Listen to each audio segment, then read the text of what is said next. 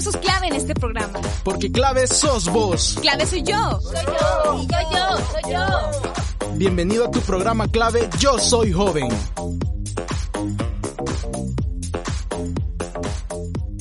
Hola, muy buenas tardes, ¿qué tal? ¿Cómo están? Bienvenidos y bienvenidas a Clave Yo Soy Joven.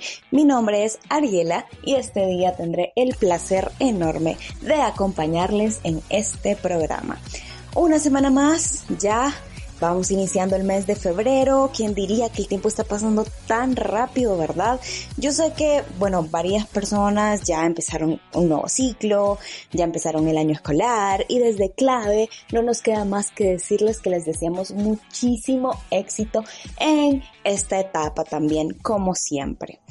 Por eso, este día, antes de empezar con la sección que le toca al programa de política, en esta ocasión, les traigo tres tips para mejorar nuestras sesiones de estudio. Y bueno, son algunas recomendaciones generales, pero siempre eh, lo mejor es identificar qué nos sirve a cada uno, ¿no? Qué es lo que me sirve a mí, Ariela, y que le puede servir a otra persona, a un Luis, por ejemplo, no siempre va a ser igual, ¿no? Y con lo que nos sentimos más cómodos y mejor a la hora de estudiar. Entonces, por eso aquí les presento unos cuantos. El primer tip es elegir el lugar en el que nos sintamos cómodos. No es necesario que sea una habitación completa, lo importante es que sea un espacio iluminado, tranquilo, que sea amplio, en el que nos sintamos bien para la hora de estudiar. Segundo tip, dividir las sesiones de estudio en periodos de tiempo cortos. Podemos estudiar media hora, darnos un descanso de 5 minutos y luego estudiar otra media hora. Por último, yo creo que es bueno comer mientras estamos estudiando. Comer eh, algo ligero, ¿no? Eh, no, no me refiero como a grandes comidas. Intentemos que sean como snacks como meriendas, ¿no? Que sean saludables, que no sean con tanta azúcar, sin cafeína, etc. Eh, una fruta puede servir también o tomar algo, un té de limón frío, algo que les guste y que sí les dé energía. Lo importante de todo esto es que se sientan bien y busquen las cosas que les ayuden tanto a relajarse como a concentrarse, ¿no? Y así vamos a poder estudiar mejor.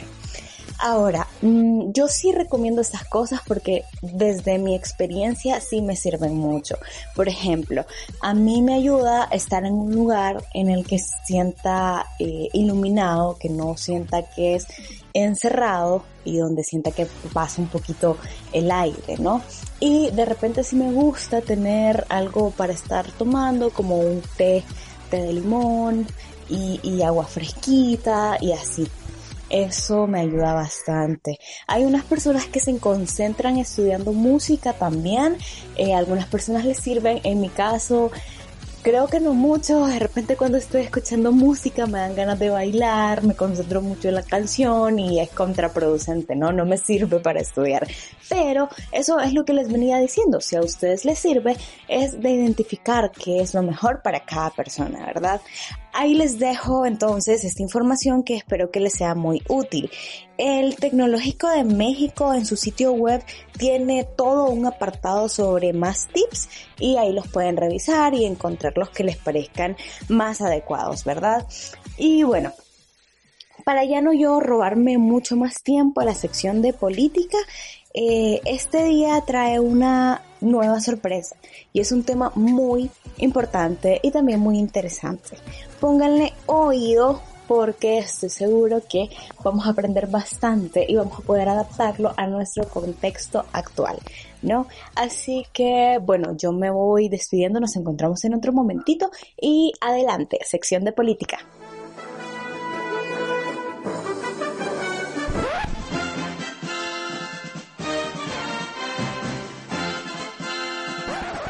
Les pido un respeto respetuoso. Yo he hablado con más de mil alcaldes. Esta servidora jamás manejará durante conduce un carro. Porque el dinero alcanza cuando nadie roba. Y todo esto de Choto. Bienvenido a tu sección de política. Hola, hola, hola, bienvenidos a la sección de política. Estarán pensando, ¿es Stephanie la que está hablando? Y bueno, así es chicos. Regresé a la sección después de un tiempo en recreo. Ya era justo y necesario regresar a política. Y bueno, les confieso que la verdad realmente disfruto mucho los temas y el tiempo aquí en esta sección es una de mis secciones favoritas, así que sé que la vamos a pasar muy pero muy bien. Y bueno, para iniciar con pie derecho, les traigo un tema bastante peculiar que, bueno, yo sé que, les va a sorprender un poquito, y es que hoy hablaremos sobre la comedia política dos términos que parecen ser opuestos, como comedia y política se van a juntar, pero que realmente sí tienen conexión y este día vamos a descubrir cómo. Y bueno, no es solo los memes sobre políticos que nos dan risa, ¿verdad? sino que en realidad involucra eh, historia, características y todo un proceso que va más allá de solo la mera diversión. Pero bueno, ya para empezar nos iremos vamos a hacer un viaje en el tiempo y nos iremos hasta la antigua Atenas. Esto en Grecia, por supuesto, donde la comedia política floreció en el siglo IV antes de Cristo con su mayor exponente, el señor Aristófanes. Se preguntarán ustedes, ¿y quién es ese Aristófanes? Bueno, pues él fue el mayor representante de la comedia griega antigua y de quien cuyas obras se han conservado en mayor cantidad.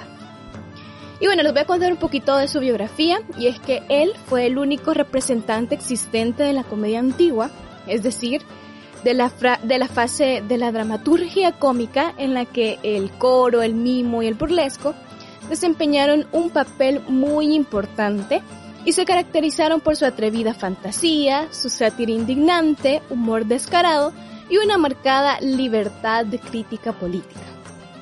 Es importante hablar un poco sobre el contexto en el cual Aristófanes escribió sus obras, porque eh, eh, digamos que tiene mucha conexión y se ve reflejado eh, en su obra realmente todo lo que estaba a su alrededor.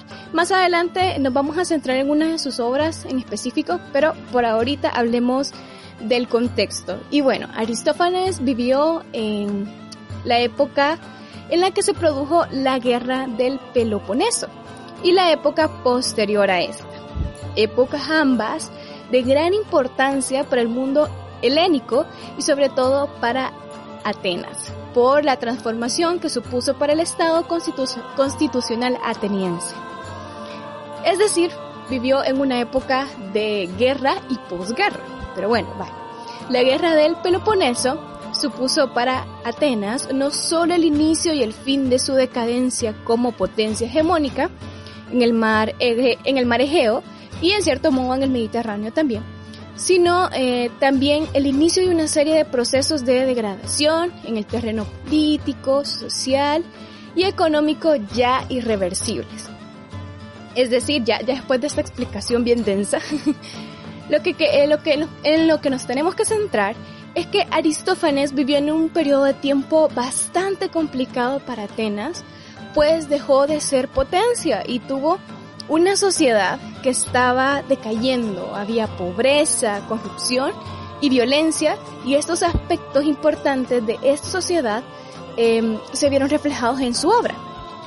Y bueno, las comedias políticas eh, estaban caracterizadas por el ataque contra individuos de gran peso dentro de la sociedad ateniense, como por ejemplo Sócrates, o bien eh, por el ataque contra cierto tipo de institución o incluso contra la propia sociedad en su conjunto. A ver, Aristófanes criticó a personas que estaban en el poder, ciertas instituciones y contra la sociedad misma. Y bueno, por poner un ejemplo, en nuestra sociedad, si don Aristófanes estuviera aquí y haría una crítica o eh, a través de su comedia política, la haría, por ejemplo, al presidente, al alcalde, al diputado, etc. Pero también a instituciones como la empresa privada, el Tribunal Supremo Electoral, el órgano legislativo, etc. Y por supuesto a nosotros mismos como sociedad salvadoreña. Es decir, la, comedia política no solo eh, critica a un individuo o solo a la sociedad o solo a las instituciones. Ahí va parejo, a los tres se critica. Porque eh, recordemos que los tres eh, son pilares importantes dentro de una sociedad. Y bueno, ahora le voy a contar un poquito sobre el mecanismo que Aristófanes utilizó para exponer ambos ideales. Y es un mecanismo doble, que por una parte consistía en la utopía y por otra en el absurdo. Si revisamos los términos por separado, encontraremos que utopía significa irrealidad, falta de suelo en que apoyar los pies, mera teoría fruto del pensar abstracto que no encuentra lugar en que realizarse sobre la faz de la tierra. Este es un concepto de López Eire. Y bueno, es que la utopía es algo irrealizable realmente es algo, un sueño, una fantasía que en la realidad concreta en la que vivimos, en la que estamos, no se puede hacer. Por su parte, lo absurdo, según la Real Academia Española, es un disparate o escena contraria a la razón que no tiene un sentido real, situando lo representado en la irrealidad. Ahora bien, la utopía tiene como finalidad exponer un ideal, en estas comedias políticas, donde dicha idealidad pone de manifiesto las carencias del Estado actual y plantea soluciones a estas eh, más o menos válidas de acuerdo con las ideas filosóficas y políticas del momento. Por contra, el absurdo se encamina hacia la bufonada y el chiste. Eh, tiene una finalidad cómico-paródica y bueno, eh, al crear la bufonada y el chiste, al ponerse junto a la utopía, hace que ésta caiga también en lo absurdo. Sé que pueden ser términos un poquito, como les digo, opuestos eh, si los vemos singularmente, pero es que estos dos se mezclan en la comedia política en algo absurdamente utópico. Es decir, la, utopía nos muestra todas esas carencias que el Estado tiene y él la sitúa en ambientes absurdos, entonces eso hace que sea eh, gracioso, que sea divertido.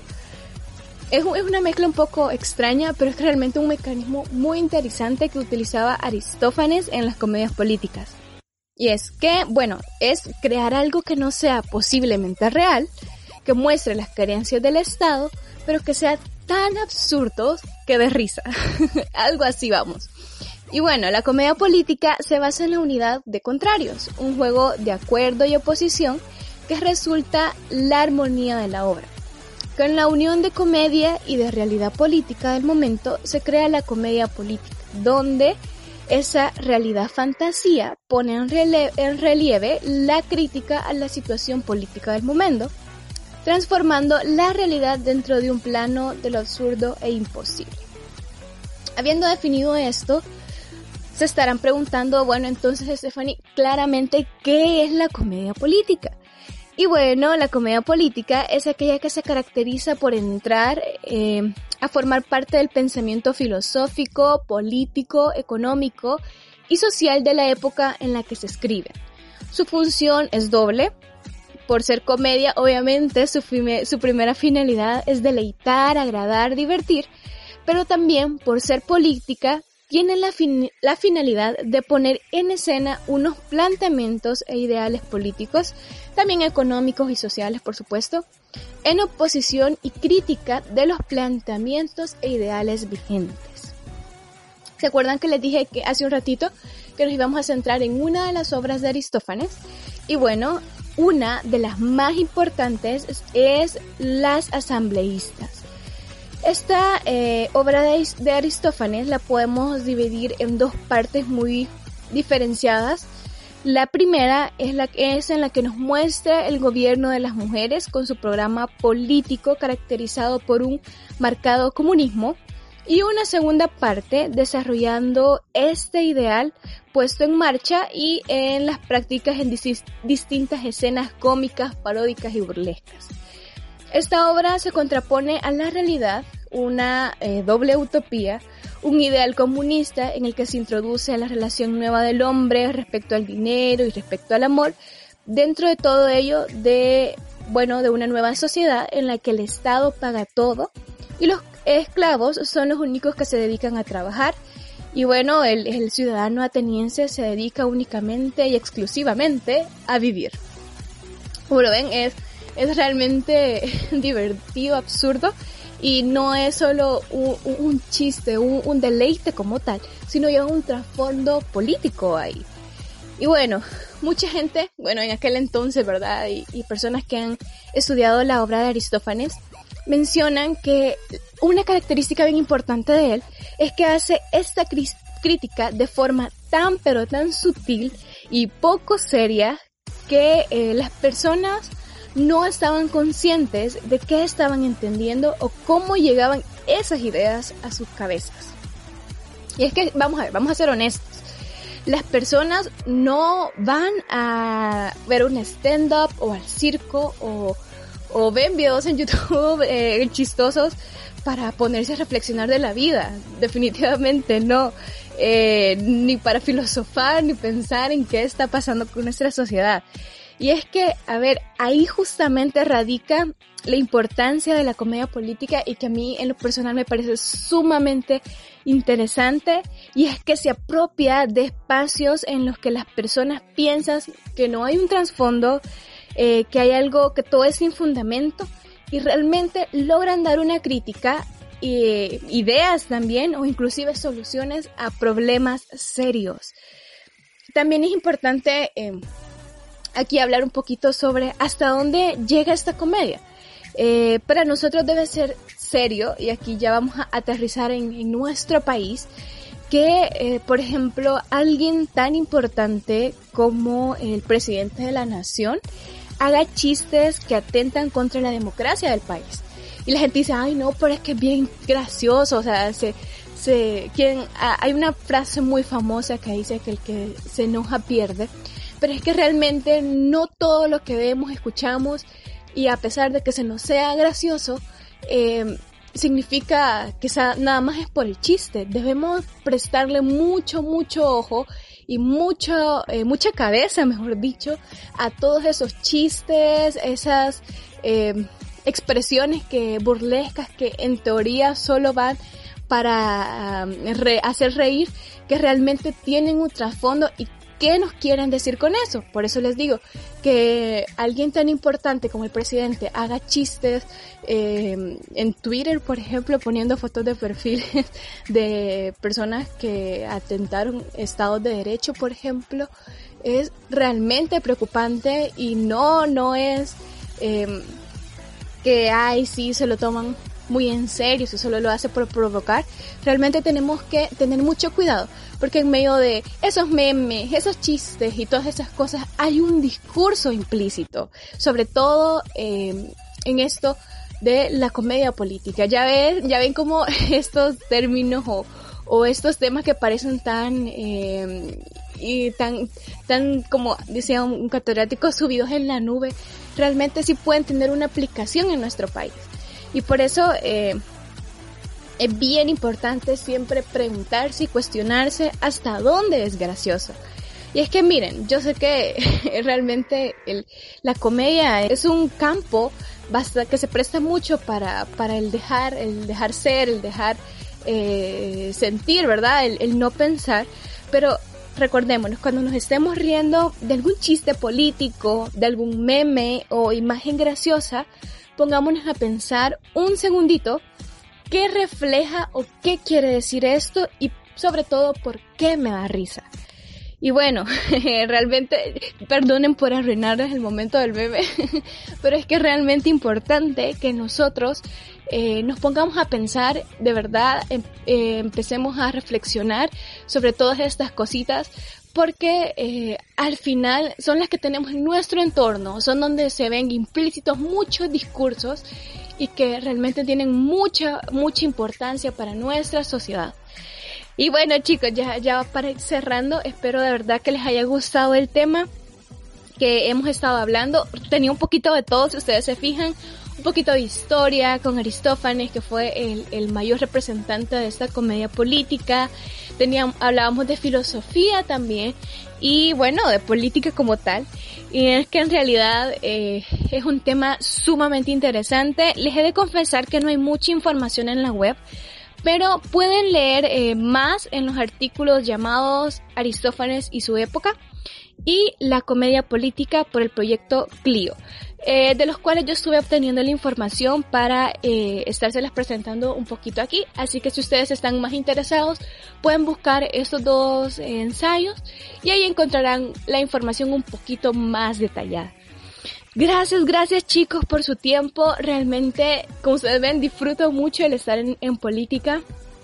Espero de todo corazón que estén bien, eh, cuidándose mucho. Yo sé que ya sentimos como que la pandemia pasó, pero realmente no, todavía seguimos en pandemia, así que cuídense mucho, cuídense a sus familiares, no les voy a decir que se queden en su casa porque sé que a veces puede ser realmente difícil, pero sí, eh, cuídense mucho, si salen, usen mascarilla, lávense las manos, y bueno, recuerden que todo, todo, todo va a estar bien. Les mando un abrazote, soy Stephanie, cuídense mucho nuevamente y nos escuchamos a la próxima. Muchísimas gracias Stephanie, gracias al equipo de la sección de política por traernos este tema tan chido. Les confieso que a mí me fascinó cómo a través de la comedia se pueden hacer críticas y reflexiones sobre nuestra sociedad. Me pareció buenísimo y como importante, ¿no? Como desde otros espacios también podemos eso, hacer crítica y y desde nuestra trinchera, ¿no? Desde la trinchera de cada quien, eh, aportar y, o hacer un análisis de lo que está pasando en nuestro alrededor y, y en el país, ¿no? Así que bueno, de nuevo los felicito por ese excelente tema. Para irle dando un poquito de cierre al programa, siempre vamos con la recomendación musical. En esta ocasión vamos a escuchar Butterflies de Michael Jackson.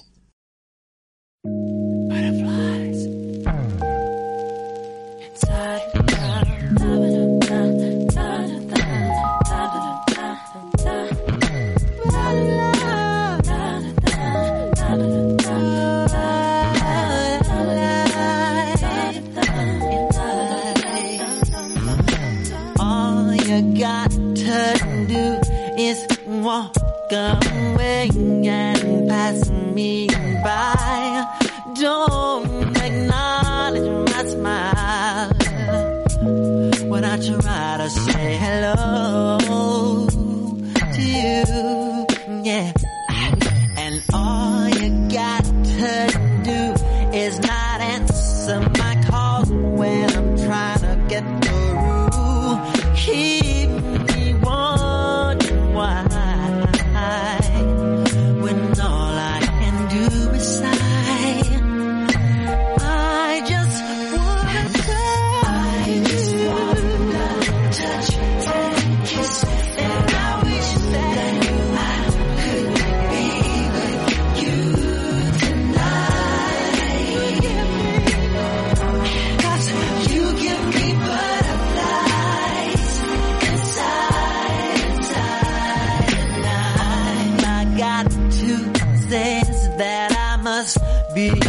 Bye.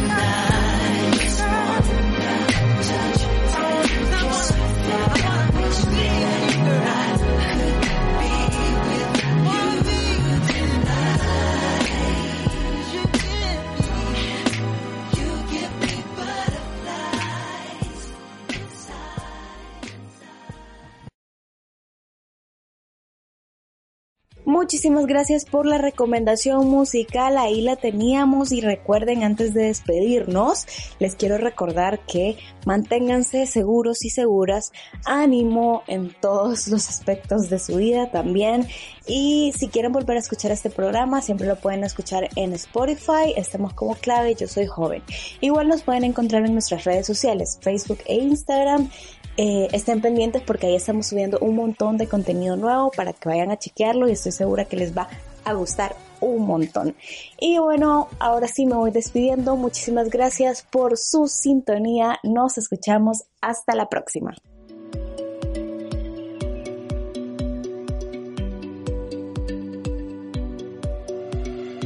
Esto fue clave. Yo soy joven. Tú fuiste clave en este programa. Hasta la próxima.